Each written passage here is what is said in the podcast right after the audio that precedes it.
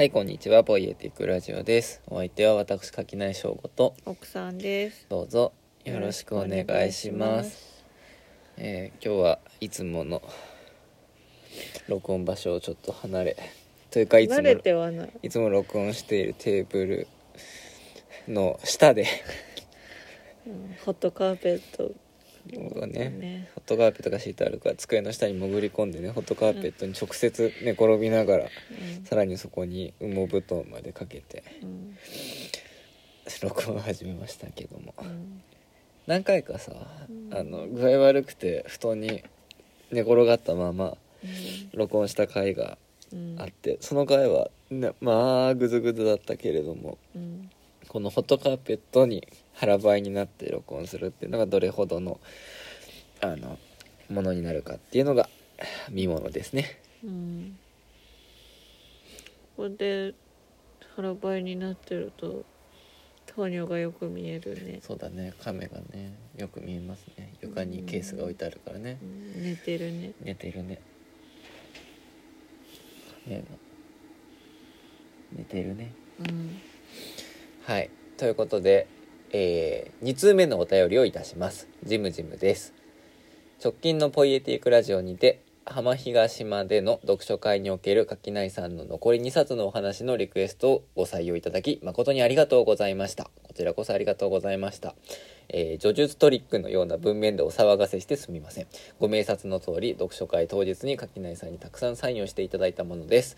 奥さんのありがたいお声掛けで先日初めてお便りした次第です自分がご紹介した本にも興味を持ってくださりとても嬉しかったです垣内さんの3冊はぜひ読ませていただきます来年と言わず今年中でもぜひ沖縄へ4名様でまたいらっしゃってくださいということでジェムジムさんありがとうござありいますがとうございます。そうなんだよなんかさあの来年行くわみたいな話をしてたけどさうん。まだ1月ないよねうん。24年鬼が笑うわ。今年も行けちゃうわっていう感じですけれどもなんかさ24年はねうん。もう確かに僕の中ででもねもう後半戦って感じするん？でこれなんかめっちゃふただの感覚的な話なんだけどうん。僕って実は毎日日記書いてるんですようん。でね日記書くという日付書くじゃんうん。なんか2023年は結構ねこの7月ぐらいまでずっと2022って書いちゃってたのああ。うん。であやばいやばいもう23年だって思って23に直すってことをしてたんだけど、うん。2024年割ともうねすでに2024年って感じするから、うん日記に2024って書きやすいのうん。だからなんかもうそろそろ終わって25になってもう驚かないみたいな感じするんだうん、まあ言ってることはわかるけどもう後半は言い過ぎじゃね？うん。いや24年が馴染んでるってことじゃないの？ななんで馴染むんだろうねと思って。今年はお正月ちゃんとお正月な過ごしなんていうの？ちゃんとお正月休みやったからじゃない？ああ正月に正月らしくするとっていうね。うん。でも。でもだっていつも年変わった気しないじゃん。しないね。ちゃんと変えたんだ。うん。年を、うん。じゃない。なるほどね。それはあるかもしれない。うん。じゃあそういうことで。うん。なんですよ、うん。まあだからねまだね今年もねいろいろあれもこれもやってみたいなと。いうようなことを思うわよ。うん。本当に本当にな。しかしまあ1週間が早いわね。なんかこの前沖縄行ってきたと思ったらさ。うん。てかなんか沖縄の暖かさをまだ恋しく思ってこっちの寒さに慣れていないまま1週間が終わったよ。うん。ね。ね。寒いね。寒いよもう。ね。うん。えじゃあ今週のトピックはうん海の翔太成田連戦？海の翔太か。え、うん。海の翔海のショ海のート翔太と成田連うん戦かな？うん。なんか成田連はそのヒールになあえっとってから新日本プロレスの話です。もうこうやって注釈もなしにプロレスの話始めるようになったらおしまいだおよしまいだよ。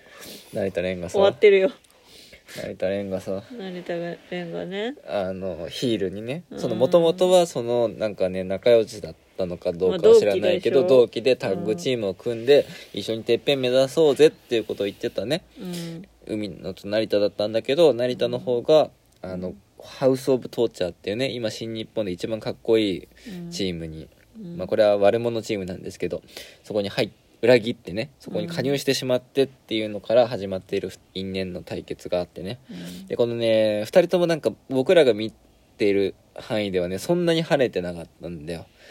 うん。なんかあんまりまだピンときてなかったんだけどこの前のねあのあの後楽園24日かな。24日かな？後楽園での試合でなんかようやくなんかここから面白くなっていくのかもしれないなっていう気持ちにさせられたっていうね、うん。まあやっと1対1がやっとだったよね。そうそうずっとタッグマッチだったから。ね。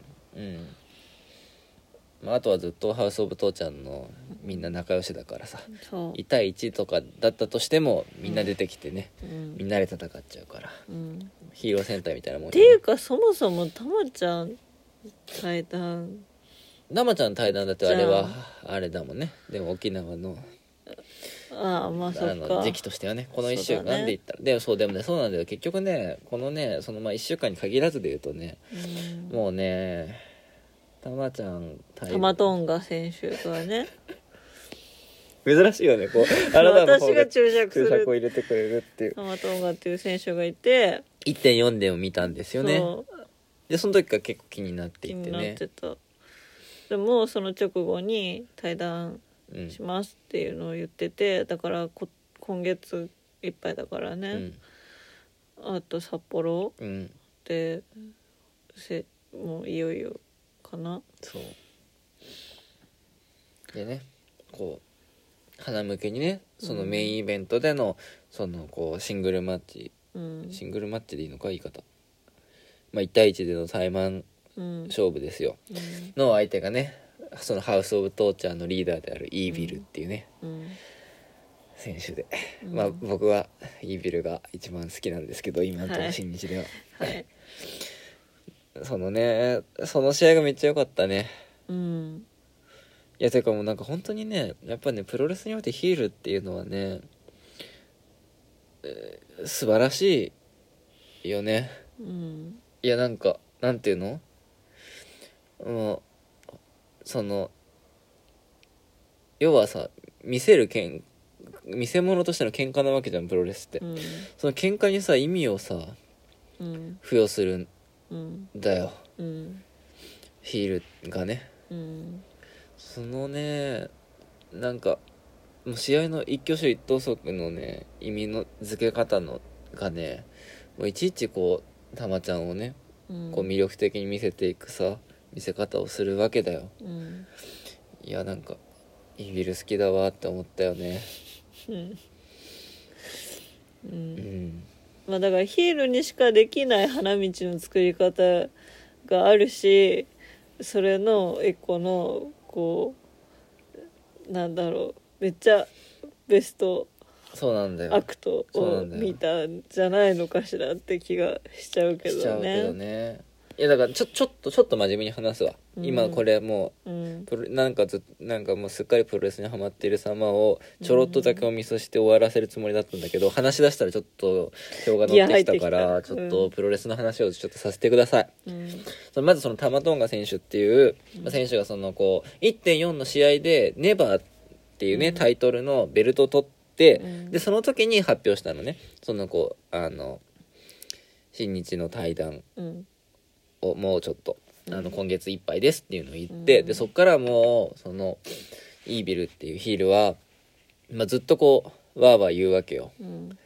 もうなんかもともとあいつはその家族をだそのプロレスのために家族を犠牲にとの時間を犠牲にするみたいなことはもうちょっとこれ以上は無理だからアメリカに帰ってもう家族と一緒に過ごす時間を増やしたいから、うん。その日本での興行っていうものはちょっとこうやめるねっていう理由でこう対談をするっていうのを発表したんだけど、そのイービルはうん。まああの実質ね裏で新日本プロレスを牛耳っているって自称してるわけ、うん。だほほ裏社長は俺なんだっていうことを言ってるわけだよ、うん。だからそのなんかスポーツ新聞とかに電話かけるわけイービルが「俺だよイービルだよ」って言って。でそれでこうなんかタマトンガンのやつはそれで家族のたせいにして新日辞めるとか言ってる。けどあれは大嘘で。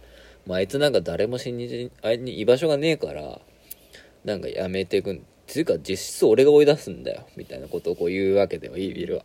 でなんかもうあんなやつなんかいらねえしなんかいつなんか今月いっぱいでとか言わずにもう今すぐ辞めればいいのになみたいなことをこう言うわけ。うん。でさらにはこれはねあの監視カメラに映像が残ってるんだけどあの新日本プロレスのホームページ担当をねうん。脅してうん。そのもうこんなやついねえからって言ってタマトンガ選手のプロフィールを削除しちゃうの。うん。ホームページから。でさらにそのタマトンガ選手が持ってるはずの「ネバーっていうタイトルは、うん。だから俺のもんだからって言ってイービルが持ってるうんっていう偽情報をホームページにこう記載したりするわけ、うん。超悪いんだようん。でさらにその別の興行でそのべなんかタッグマッチでなんか4人ぐらいかな,、まあ、なんかみんなでわちゃわちゃ試合するとこにたまちゃんが出てたんだけど、うん。そこにそのハウス・オブ・トーチャーっていう、まあ、そのイービル率いるね、うん。悪者軍団が急に殴り込んできてだからみんなをボコボコにするわけ、うん。でたまちゃんのに手錠をかけて抵抗できない状態にした後にご自慢のね後ろ髪をね、うん。ハサミでちょん切るわけ。うんもう悪逆の限りを尽くすんだよイービルは。うん。でその髪の毛であの「お前はクビだ」って「You are fired」っていう紙文字を書いてこうツイッターとかにアップするわけ。うん。みたいなことをしてとにかくもうみんなが対談を惜しんでいるたまちゃんに対してずっとこうねあの嫌がらせを続けるわけだよ、うん。でそれでもうあいつの方が許せねえってなって、うん。もうさシングルマッチが組まれるんだよね。うん。でまあイービルがイービルになってしまう前っていうのはさ若手時代一緒の寮で同じた釜の飯を食ってるぐらいのさ同期ではないのかな？分かんないけど、まあ、うん。同じぐらいの世代のさ、うん。人たちなわけだよ。うん。だっていうのを教えてくれたじゃん青木さんがね、うん。うんでだまあそのぐらいの人たちがそうやって今こうでこれがまたちょっと前後しますけどそのハウス・オブ・トーチャーっていう悪者軍団は子会社でうん。親会社があるの。うんも,、まあ、もっと言うと親会社も何も全部新日本プロレスっていう会社の中での話なんだけど、その会社の中にいろんなユニットがあって、うん。悪者ユニットにバレットクラブっていうちょっと老舗の,、うん。まあ、しにあのこう悪者軍団がいる。でハウス・オブ・トーチャーはその中のユニット内ユニットみたいな感じなんだよね、うんだからなんかあのなんだ？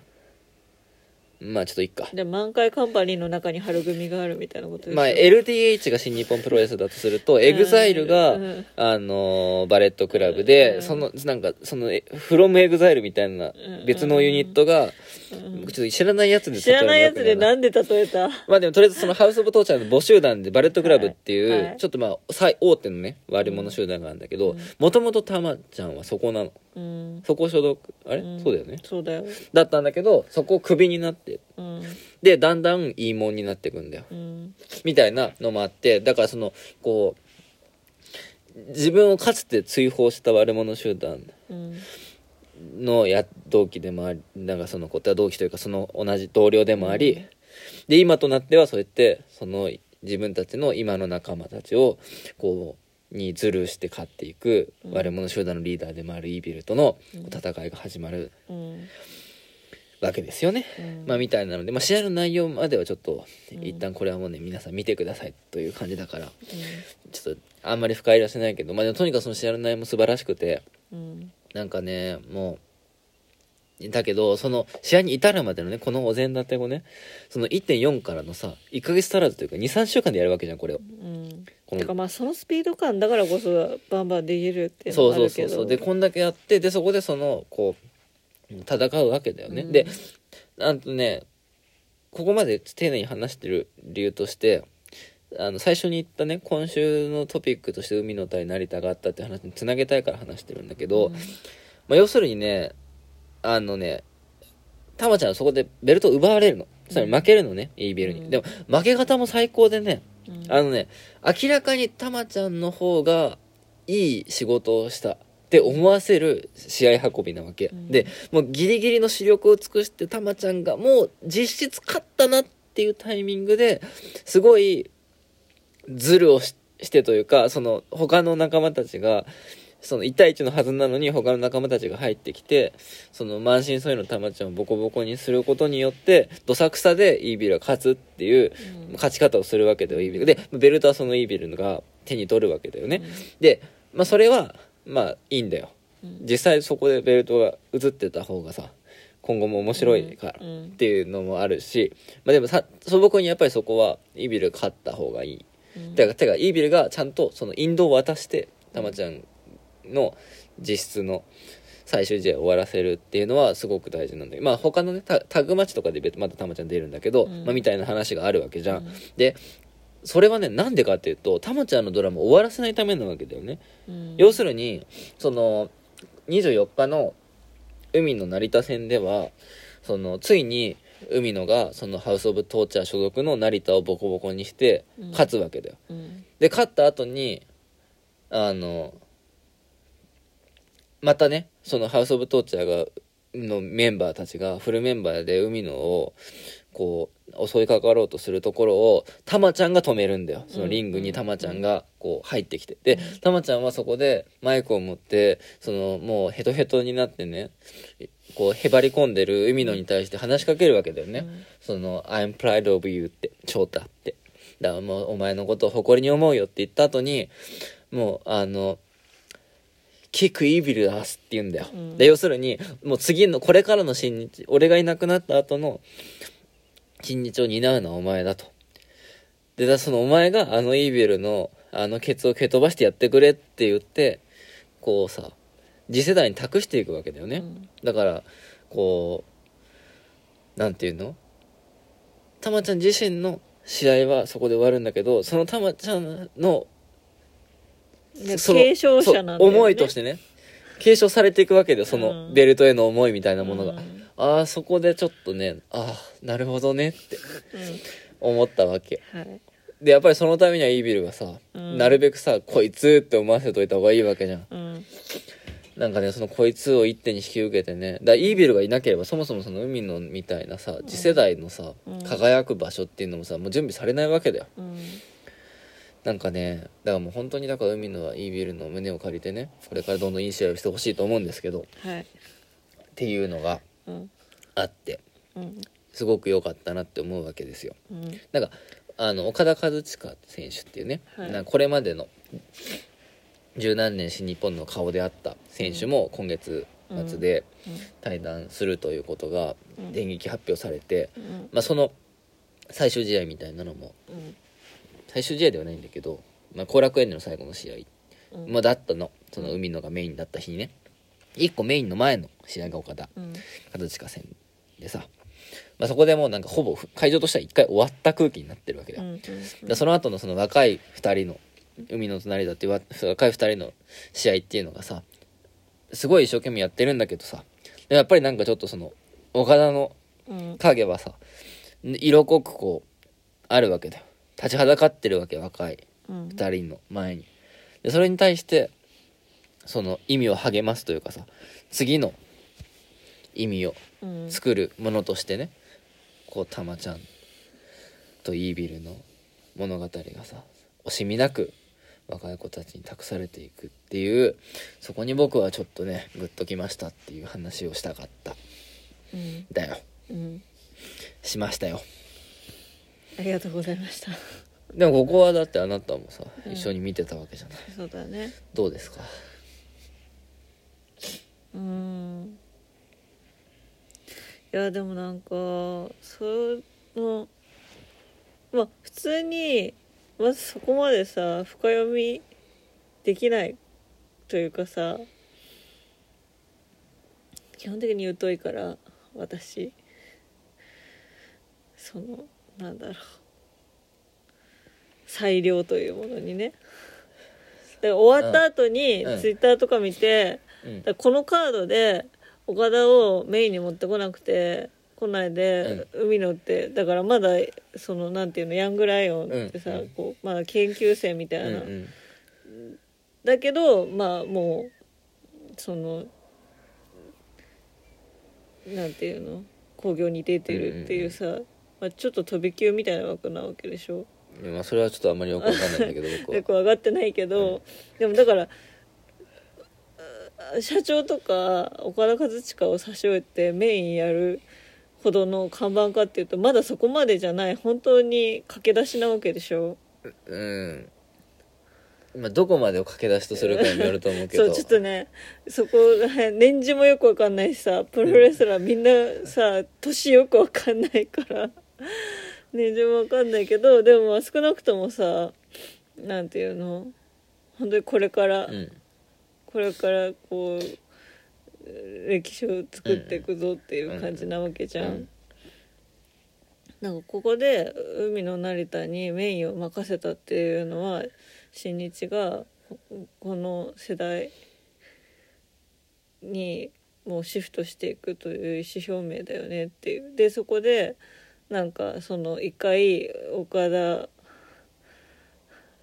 お疲れ様でこう一息ついちゃった会場をあの二人がどれだけうん。こうまた集中させられるかっていうところで、こうなんだろう。本当にその路線で行けるのかっていう日でもあったよね、みたいなところでさいろいろこう所感を述べている方々がいてさ、うん、うん、あなんかそういう文脈を本当に文脈を楽しむみたいな見方なんだって。なんだろうね。すなんかなんかすごいなって思った。すごいなっていうかすごいああそういう発想全然ないんだよな自分って思ったけど。あああれねあなたはだからそのこうクラスでのこう人間関係のまあいわゆる空気が読めないから。今なななるべくオブラートに包もうと思ったのに、うん。まあそういうことだね。うん。だからはそうそっかって集団生活における人間関係のこう変わっていき具合では機微というものに対して、まあみじんも興味がないうん。ものねよくわかんないからさ。すごいなって思っうんうんてまあそういうのはね。でもまあなるほどね。うんあ、うん。なんかすっごい手前のところですごいなって言ってる私、うん、今すっごい手前のところの話になったなって思って。そうそうかって思ってる。あでもでもでもでもあのねそれでいいの別に。そのだそのプロレスの楽しみ方として多分そういう楽しみ方というかさそのこう歴史の中でのねその権力の変わっていき方みたいなさ、うん。まあ、そういうのの面白さもあるだろう。うんしそれも面白いところではあると思うんだけどね。でもたその我々のようなにわかにはねそこまでの文脈は正直まだよくわかんないわけじゃない、うん。だけどイービルは2週間でそれを作れるんだよ。うん。それがすごいっていう話よ。うん。ね？うん。だ空気読めない人にでも空気が読めるようにうん。こうてかもう空気を可視化してくれるわけだよイービルは。だからイービルはさそのもともとさ最初にさ大乱闘を始めてさその無効試合になっちゃうんだよねタマちゃんとイービル戦っていうのは。うん。ものの2分とか3分で、うん。でそれじゃ収まんないからって言ってあのなんだっけちょっと。えっ、とえっ、となんだっけ。なんかねその特別な試合形式に変えるんだよ。うん。その名前忘れちゃったけど。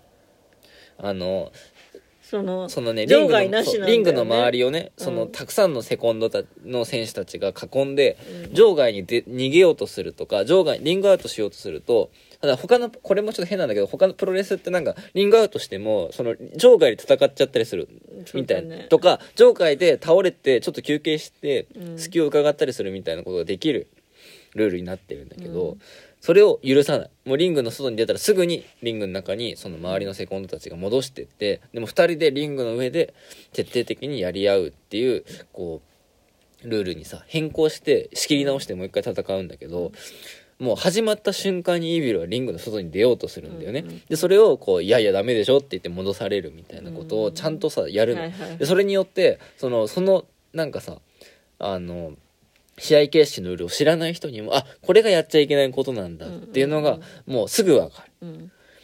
とかさ。であれはちゃんとそのなんかなんか多分こういうのがダメっぽいんじゃない？みたいな雰囲気で見るお客さんたちをさちゃんとさ、あ今のがダメなんだってうん。分からせるさうん。ことをちゃんとやってくれるわけじゃん。そうだね。だからそれと一緒でさ、うん。もうイービルタマトンガ戦に関してはさもうどっちをに応援するべきかはさ、うん。もうはっきり分かるわけじゃん。うん。てかもうどっちを好きになるべきかが分かるというかさ、もううんたまちゃんうん。がみんな大好きなんだっていうことがあれだけで分かる。うん。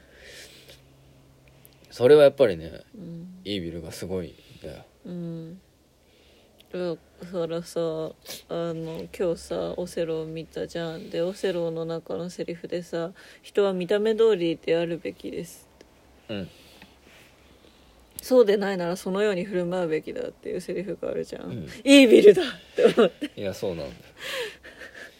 名前も行動も態度も全てが一致しているそうなんだよ。だって名前がイービルだよ。覚悟がすごいよね。すごいよ。キングオブダークネスイービルだよ。もう絶対悪いやつってわかるじゃん。しかも必殺技がイービルだよ イービルの必殺技がイービル。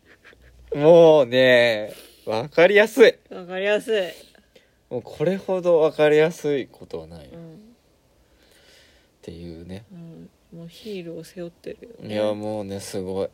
いやてか本当にすごいよ。うん。イービルは。うん。なんかちょっとだから新日本プロレスが今だからそういう多分さそののこう社長も変わったりさのこうメインの選手たちが続々とさちょっとこう離脱していったりとかでさ今多分変換うん。の時期というか、これからこうどうなっていくのかって時期なんだと思うわけ。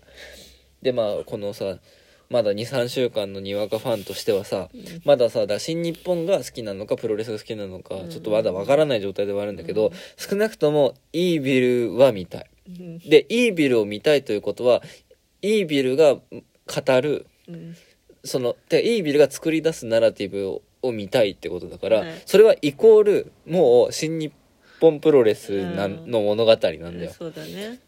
だからねその実質牛耳ってのはやっぱりイービルなんだと思う。うん。そうだね。うん。っていうね。うん感じですよ。うん。いやだからイービル戦をね見たいですね。うんすごく。うん。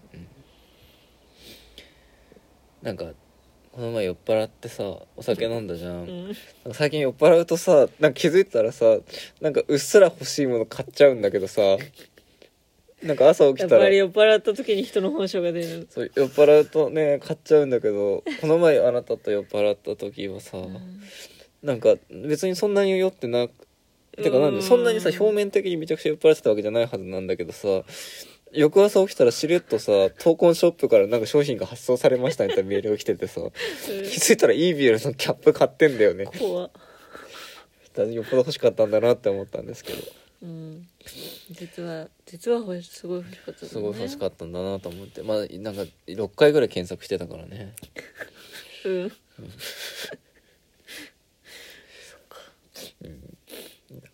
そういうぐらいの感じでね。うんデスペの T シャツより先にイービルのキャップが。うん。ね。あのねドルヘドロのね。うんあの人のねうん。書いた T シャツも。でも T シャツなもうたくさんあるからな。そうなのよね。うん。っていうのでねうん。出ませんか。まさかのイービルの話でめっちゃ知ってるけど。うん。もういっか今日イービル会で。でもさっきちょろっとオセロの話したからオセロの話するうーんまあしなくてもいいと思うけどね。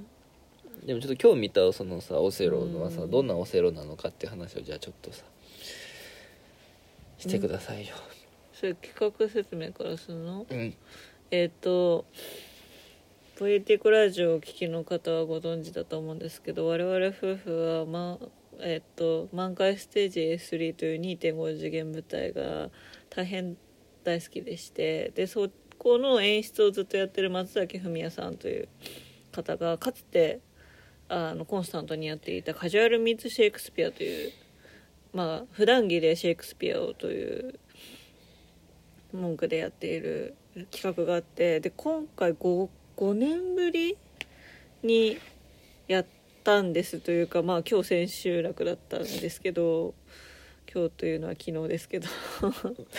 日曜日ね。日曜日だったんだけどでもそれがえっとまあ作品によるんだけど今回はオセロででオセロのシリアスバージョンとコメディバージョンをやるっていう企画でまあ共通の役者が3人ぐらいでまああとアンサンブルも共通か。それ以外はまあシリアスとコメディでキャストが違うっていう感じでえっとそもそもシェイクスピアというのは悲喜劇というまあ私は悲喜劇だと思ってるんだけどまあ筋書き自体を読んだら悲劇まあロミオとジュリエットとが有名ですかね。まあ死んじゃう。死んじゃって悲しいねっていう話なんだけどあまりにもそれが壮大というか大ぶりすぎていやこれはいっそ喜劇みたいな話がねたくさんあるから、まあ、そういうものに関して悲劇的にやる喜劇的にやるという二面性をきょあの強調したような企画としてシリアスバージョンコメディバージョンをの2パターンをまあやるあの交互にやるっていうような企画をやってましたと。でちょっとまあ、それこそ先週ね沖縄行ったから私たちが見れるタイミングがこの往楽しかなくて、往楽の一日、えっと、昼公演夜公演で、シリアス見てコメディ見るっていう。丸一日オセロ漬けだったからね一日で2回オセロ見たのはね初めてだね、てか同じ公演同じ脚本うん、うんの話を1日で2回見たのは多分初めて。そうだね。まあね自分たちがねスタッフとかで関わってたら見るけど、うん。ね。っていうね。っていうので。でまあそのさっきも喜劇的に悲劇的にっていう風に言ったから同じまあセリフがちょこちょこ変わってたりするけど基本的にまあオセロの中でもどこをピックアップしてどこをちょっとはしょるかとかは基本的に一緒。なんだけどま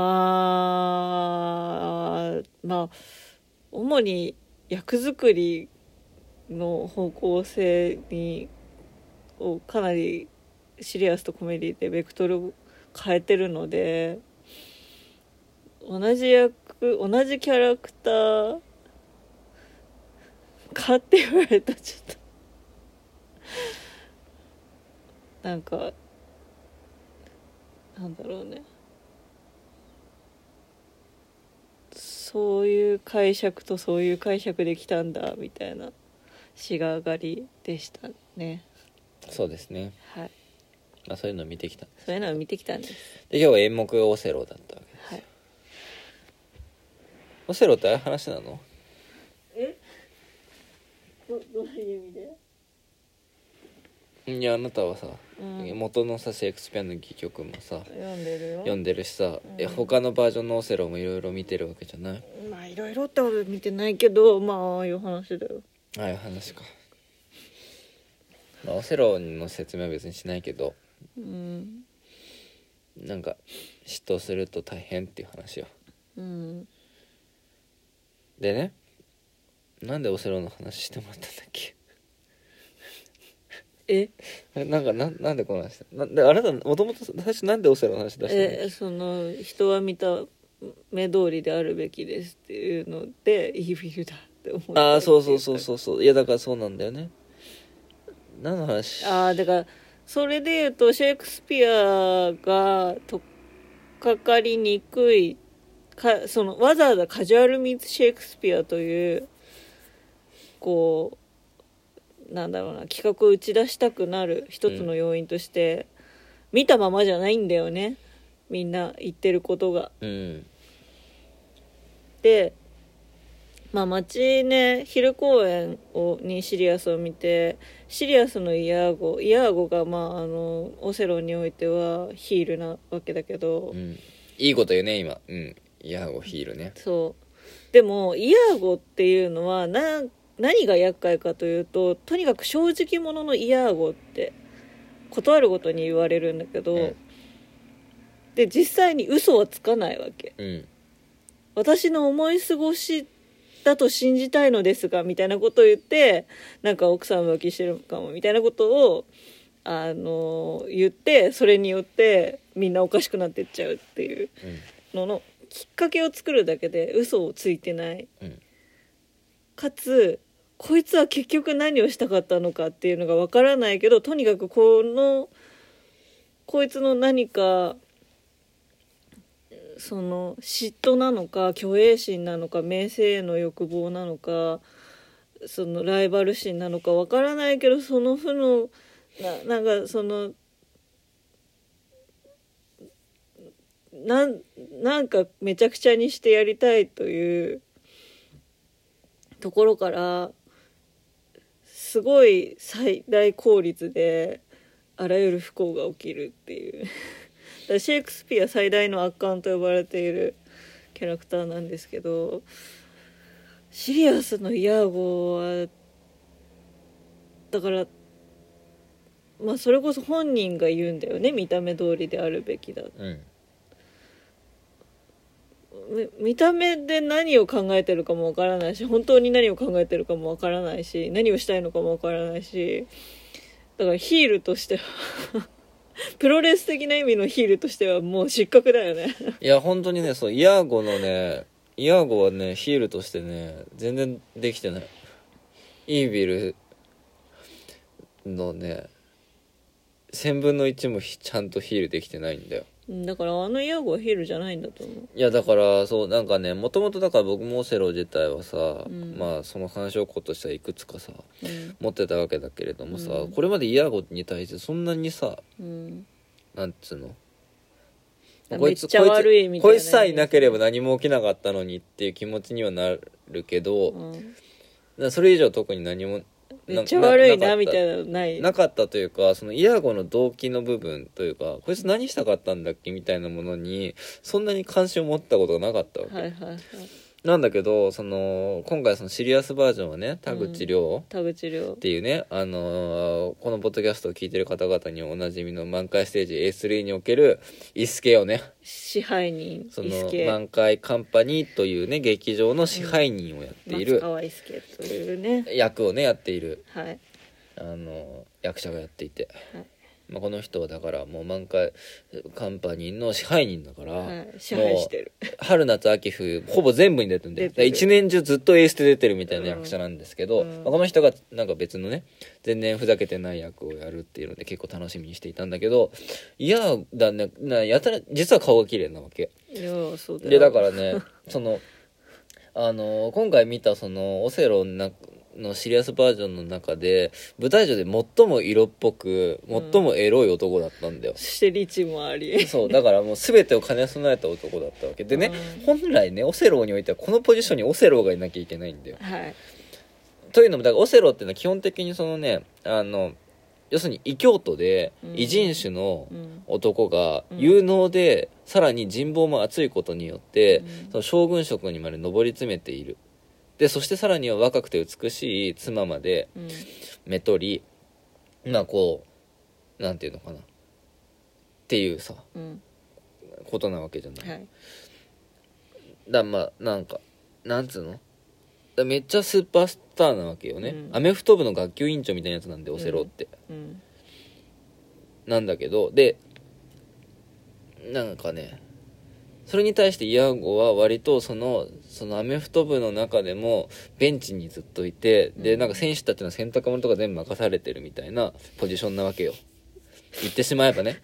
でそういうやつがそういうやつがでもちくりとそのあのアメフト部の学級委員長のコンプレックスを刺激するようなことを言いながら疑念をこう植えていってなんかおお前がと付き合ってるあのめっちゃ可愛い女子マネ実はめっちゃこうなんかいろんなこう部員たちとやりまくってるよみたいなことを言わないんだけどほのめかしてそれで嫉妬に狂っておかしなことになってくって話なわけじゃんオセロっていうの。は。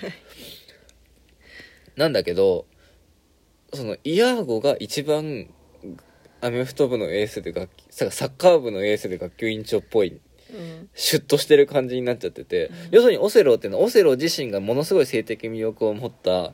こう男でありあるからこそなんかこうそのね自らに投影されるステレオタイプ。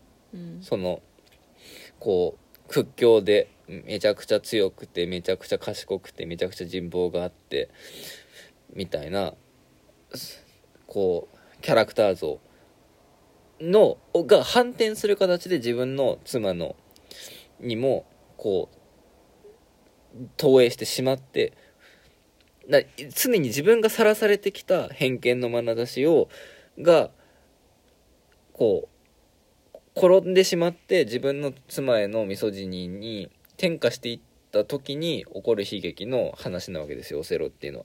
だオセロが一番エロくなきゃいけないはずな本来は。だけどこの一番エロいポジにバリタチポジにイヤーゴがいるうんことによって、うんもう別にこいつこいつもうじゅいいじゃんってなっちゃうわけよ。うん。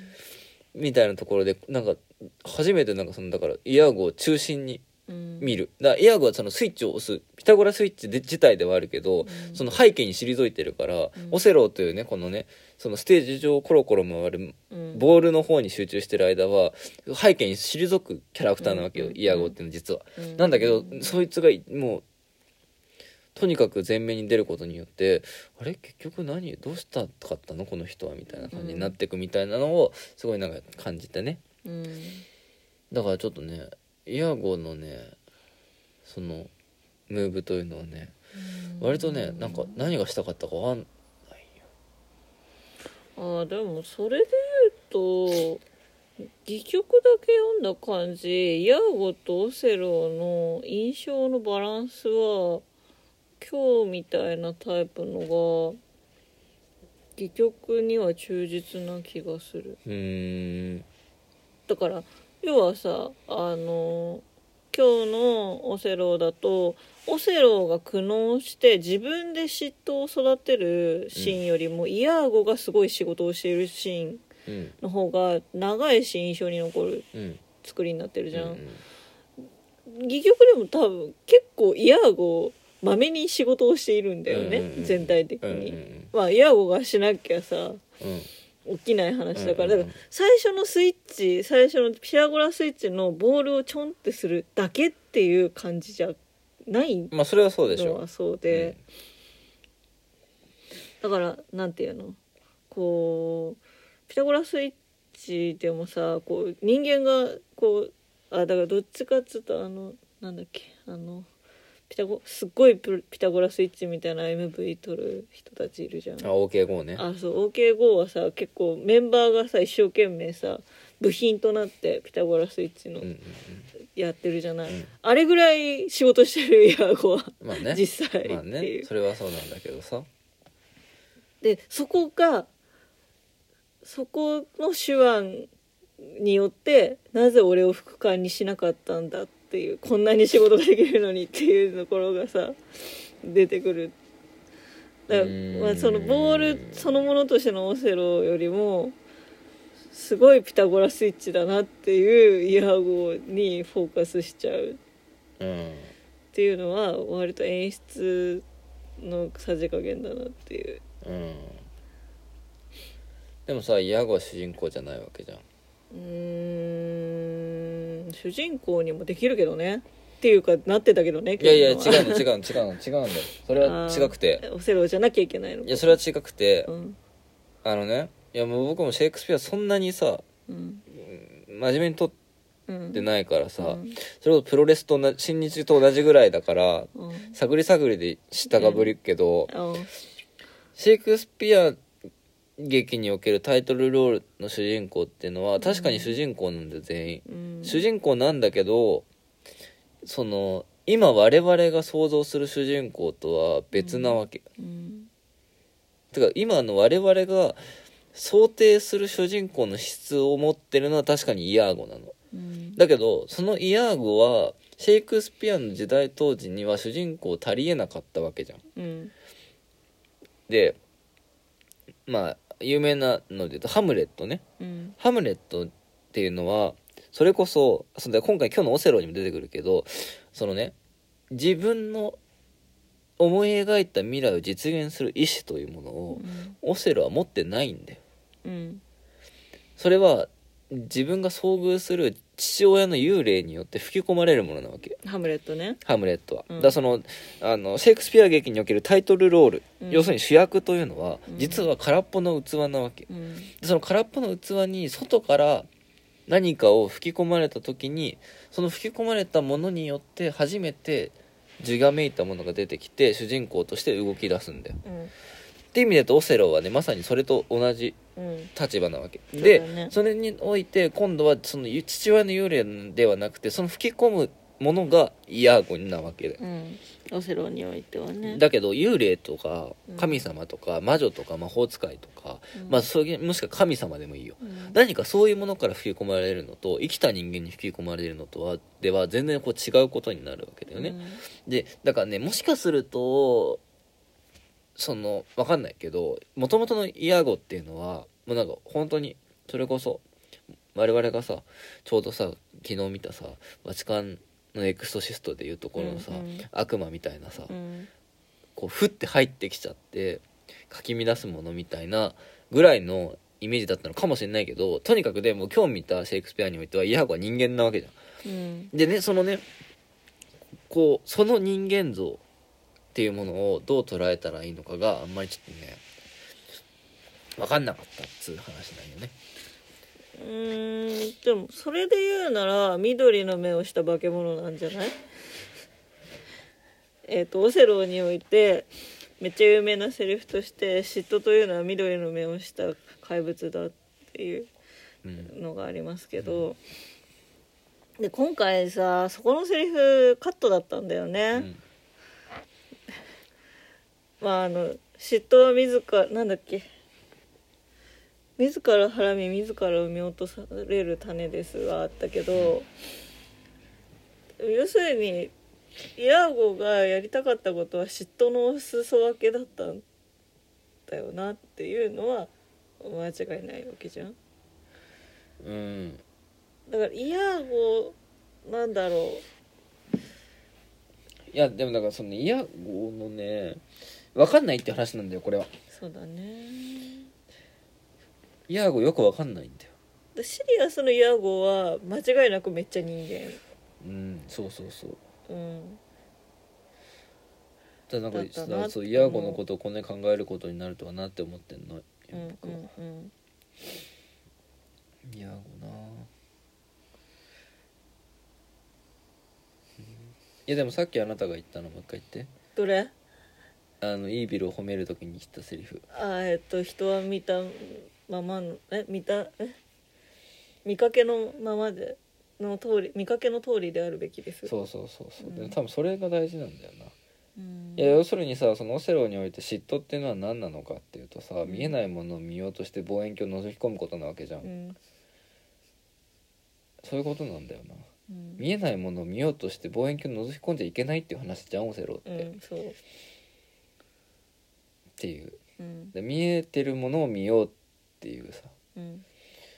話なわけじゃんね第一にね。うん。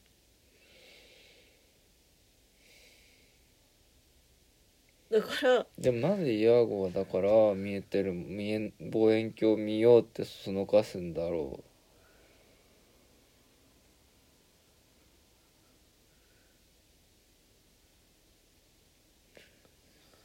いやていうかなんかそのねそのさ近代的近代人としての合理性で言うとさそのこうんあのオセロをねうん。にこういろいろそそのかすことによってさみんながひどい目に遭うことによってうん。自分の地位が上がるとかさうん。そのこう自分の嫌いなというか自分が許せないオセロに復讐を遂げるとかさ何かしらの合理性をさ見出そうとする時にさ全部微妙に外れるわけだよ。うん。てかなんか最終的にイヤゴ自体もさうん。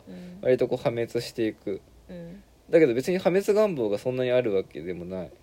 うん。ように見える。うん。わけ。うん。だから要するになんかすっごい緻密なピタゴラスイッチ作ってるはずなのに最後の最後全部崩れちゃうの。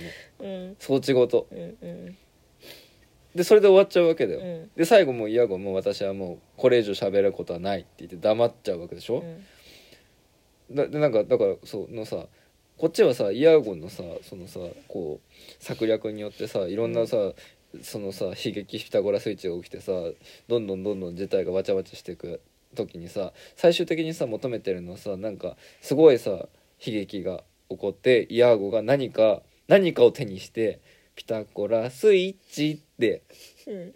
こう気持ちよく終わるさうん。そのカタルシスを求めてるわけじゃん、はい。その近代的発想で言うとね。はい。でもないんだよ。最後さもうこれ以上喋ることありませんって言ってなんか途中でピタッて止まっちゃってうん。ボールも止まっちゃってなんかそれなんだったら全部ガラガラガラってこう崩壊して装置がなくなっちゃったところですごいなぜかなんかスンとした顔でもう黙り込んでるイヤーゴだけがそこにいるみたいな。うんこう状態にさなるわけじゃんオセロって。うん。結局お前何だったの？っていう。うん。のがさなんかあんまりだからそのそれをね説明するねこうあの理屈がね見当たらないのがすごいなんかねこうね今ねいろいろなんか書き立てられてるよ。でイヤーゴという謎にうん。改めてなんかうん「えあいつ何なの?」って気持ちになってる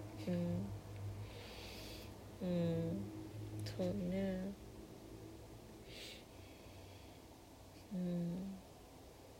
変だよあいつ。うん。何がしたかったの？うん。すっきりしたかったんじゃない？すっきりしないでしょ。うん。でも最後に信じてるのはイヤーゴだけってシュキビに言ってもらったしオセロにね。うん。でいやでもそもそもだからオセロが式日だったのかっていう話もあるんだよえめっちゃ好きでしょ？うーん。まあなんていうのかな。まあいっかそこは。え？でもなんか。嫌い？いやなんていうの？あーえ？っとえうん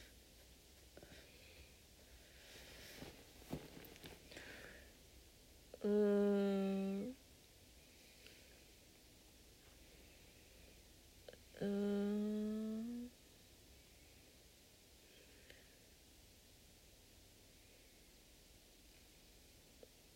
え？好きじゃないの？いやとりあえず今回見たカジュアルミズムシェイクスピアのシリアスバージョンでは明らかにそういう BL 的想像力をかきたてる解釈を採用してたのは分かる。うん。分かるんだけど。あもともとがってこと？うん。でももともととかなくねあんまり。いやもともとっていうかそもそもイヤゴというキャラクターの成立要件がようわからんって話をして。ああうん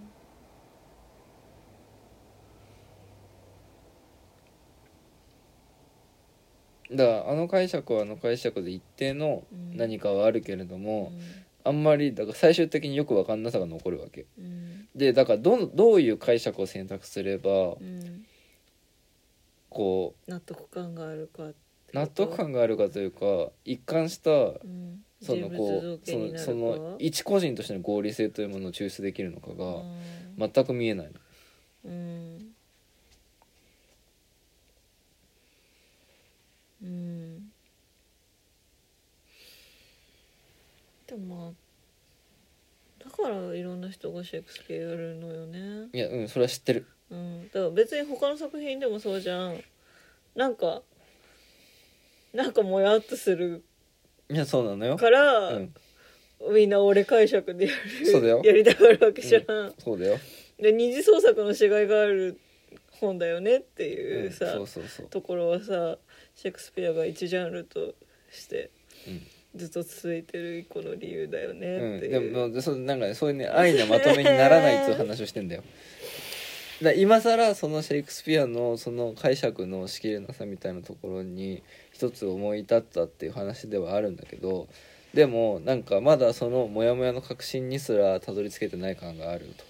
うん。だもっとその安易なねうんこう BL 解釈とかね何かの解釈に一本に選択する前にそもそもそれの解釈を阻む何か大きな断絶がそこにあるぞっていうことについて考えたいどういうなってこと？どういうこと？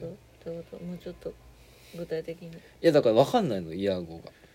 うん。らそもそもだからイヤーゴという人物自体に一つの合理性を見出そうとすること自体がなんかもうすでに間違っている気もするしえっとそんなになんていうの筋のしっかりした話じゃないんじゃないかっていやそういうことではない、うん。そもそも我々がかが想定するような合理性というものとは全然別のあー合理性というものがある世界観が違うってことね。そうそうそう。ん。まあそれはでもそうだとしてそのそのシェイクスピアの時代においてそのイヤゴというキャラクターにある意味だからその同時代であればうん。素朴にうんこ納得う納でき得してたのりね何か感じたりしていたであろうその行動をうんその律しているき規制というか、うん。あの機械の気に制するね制御のせいね。うん。でそのこう行動ので理屈がね。そう駆動する原理というものうん。が全然わからない。うんん。だよ。うんだからなんか例えばイービルとかのさうん。ヒールプロレスにおけるヒールの行動っていうのはさあの実況とか解説が信じられませんっていうわけうん。で信じられないほどさひどいことをするんだけど、うん。そいつらのヒールほどその反則技や攻撃ややることなすことに合理性があるんだよ。うん。だからこれをすると相手がどう嫌がるかとかなんかそのさ何かしらの目的意識手段と目的がはっきりしてるのそこの因果関係が、うんでもイヤゴにはそもそも手段と目的という図式が当てはまらない。てかそれを当てはめようとするとうん。なんか絶対にうまくいかなくなるところが出てくるわけですよ。それが結構ね今ねこれをただどうどうどうすればそこをすんなり出力できるんだろうなみたいなところがうん。すごいこうねはあ面白いって思ったところなわけですよね。うん。うんじゃあ自由研究課題というこその自由研究家とで、うん。端的になくない？うーん。うーん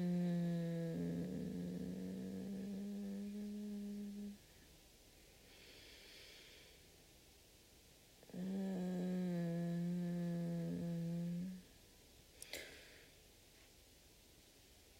なくないって一周できるほどその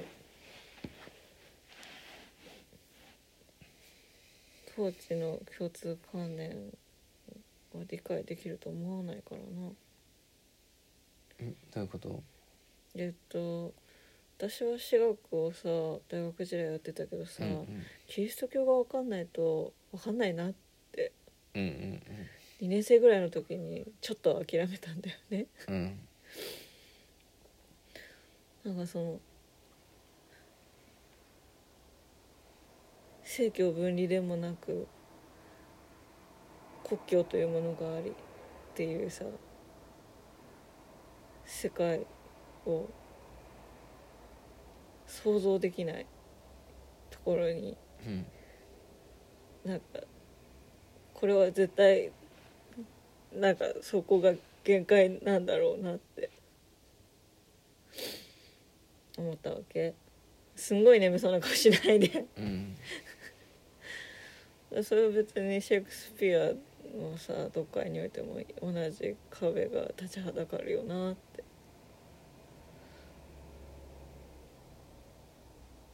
だから世界観の理解が難しいって話をしてるだけですけど。うんでもさうん。うーん。例えばねうん。その今の話で言うとさその割と多くのさこうヨーロッパ由来の物語っていうのはさキリスト教の理解がないとさ実感的に分かりづらいものがあるっつうのはさ、まあ、そりゃそうな話じゃん。うん。だけど別にキリスト教ぐらいだったらさ分かるわけじゃん。うんてかてか何？実感はできなくても理屈として分かることはできるわけじゃん。うんつうか理屈として分かるっていうのはどういうことかっていうとさその自分の実感に伴わなくても分かるっていうことなわけだよ。うんでそれは別にだからどんなはこう話でも一緒なわけ。うんそれはわかるよでそれはキリスト教の例えば教理においてこうこうこういうこう理屈があってそれに対してそのこうでもねその人間として例えばなんかあのこ何かしらの欲望というものがその時代に顕在化してきていてでその欲望というものと教理というものの間にジレンマがあってそのジレンマどう解決するかっていう時にこういう別の思想が現れてきたみたいなさ図式自体を描けるわけですよ。うんなんか。でそそういう合理性をシェイクスピア劇はなんていうのかな。だそのそのねなんていうの。その図式に落とし込むことすらなんかできない感じがあるうん。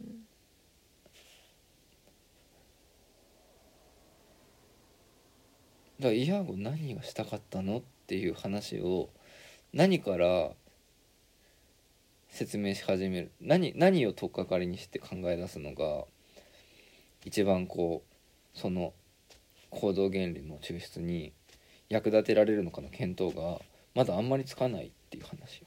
うん。うん。うん。うん。それは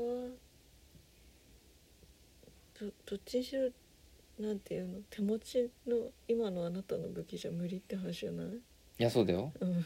うん、いやだそういう話をしてる。うん。だから自由研究課題だね。で終わりじゃね？いやだからそう。今今できる話。今できる話はそれで終わりなんだよ、うん。終わりなんだけど、うん。なんかその不思議さがさ、うん。あんまり共有できてないとしたら不思議だよねって言いたいなって思って。うーん。というかなんかでも割とその役も役とかその慣用句的に使われているものが何？その子、うん。がそのあそういう意味だったんだっていうのでさ評価したりするじゃないですか、うんだから私はなんか最近いくつかハムレット見ててあーなんかそこそこ力点だったんだって思ったのがそのあハムレットだとそのクローディアスおじさんをね父の敵であるおじさんを殺そうとしたら祈ってたと。だから祈ってるあいつはの首ははねられないっていうシーンがそのあいつ懺悔してるって言って殺すのをやめるシーンがあるじゃないですか。でそれを単体で理解するとあまあ祈ってると両親の呵責があるのかなぐらいにしか思わないんだけどもうちょっと詳しく説明するならば自分の父親は昼寝してる間に毒殺されてるとおじに。だから昼寝してるから祈れ最後の祈りをさせてもらえないまま死んでしまったと、うんでそうすると地獄落ちなわけよ。うんうんうん。死ぬ時に生アメダブツって言ってないからみたいな、うんうんでもそのそんな悪逆非道な殺人を行った叔父が今祈っている。で今はすごい殺すチャンスなんだけど今殺したらあいつは今祈ってるから父が行くはずだった天国にあいつが行ってしまうから今じゃないっていう話なわけ、うん。だから別に懺悔してるから両親の呵責があって殺せないっていうのは見当違いな解釈で父よりひどい目に遭わせるためにはあいつが一番こう罪を重ねた時に殺さなくてはならないっていうさ話でさそれはさちょっとしたさその芝居のつまみ方によってはさなんか最初のふんそういうそなんかそれぐらいの理解でさ流しちゃうところなわけじゃない？っ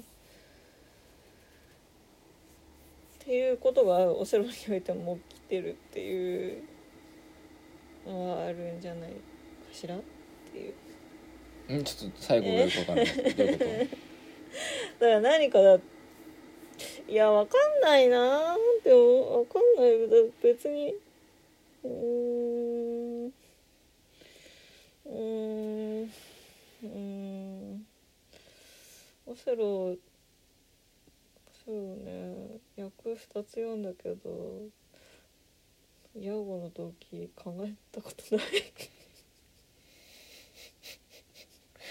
となんで考えなかったの？うーん。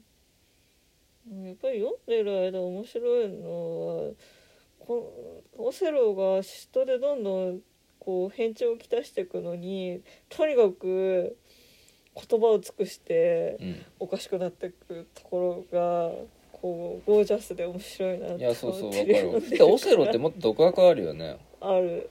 だからその今回見たさカジュアル・ミーツ・シェイクスピアにおけるオセロっていうのはさそんなに独白がないんだよ。うん。つうか独白大体さイヤゴがやるわけじゃん、うん。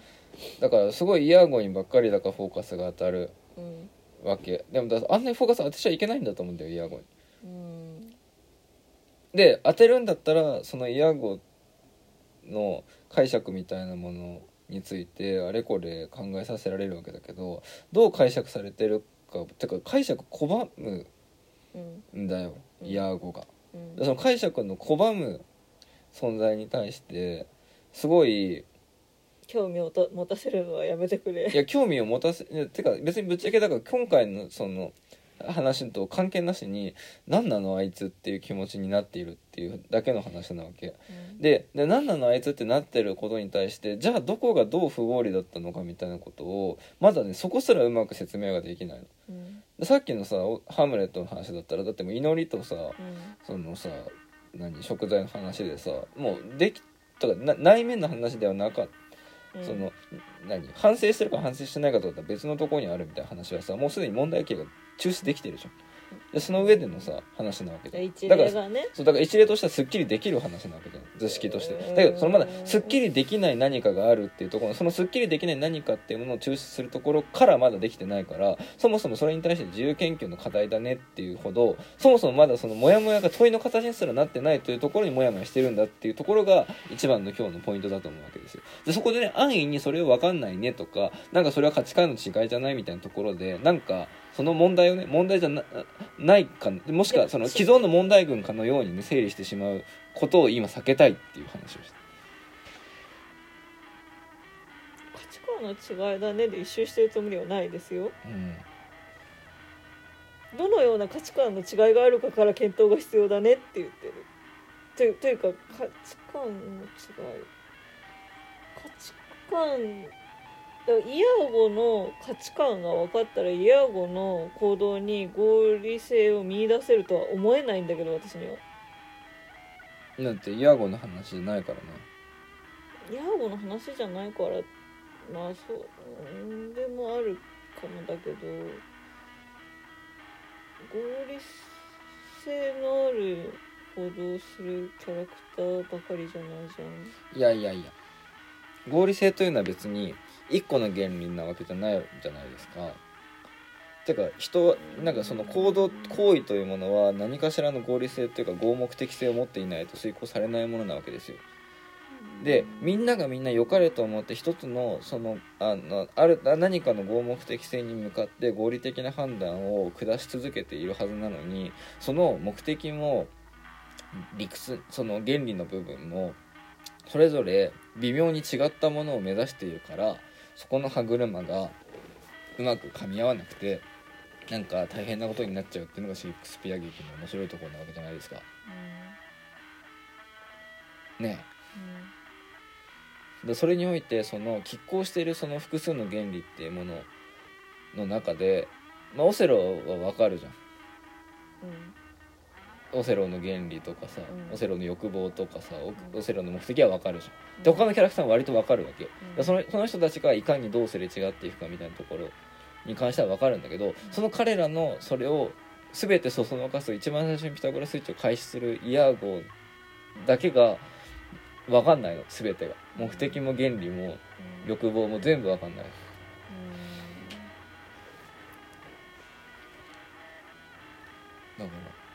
何あいつっていううん。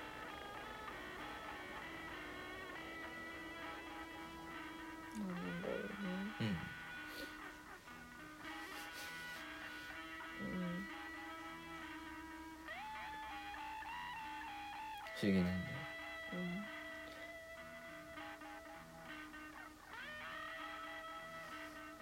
あ不思議なんだよとしか言えないからここで終わるんだけど。うんそうだよね。すごい自由研究の課題だねとしか言えないんですけど。うーん。なんかなんかな。だって別に私にさここ私がここでさそれっぽいこと言ってほしいわけじゃないじゃんあなたは。なんて言ったら満足なの、いやそれっぽいことを言ってほしい。え？それっぽいことを言ってうん、そんなの絶対違うからそれは一個候補が消えたってすっきりしたのうーん。ていうかなんか不思議がるにもさうん。何が不思議なのかをさ具体的にしていかないといけないじゃん。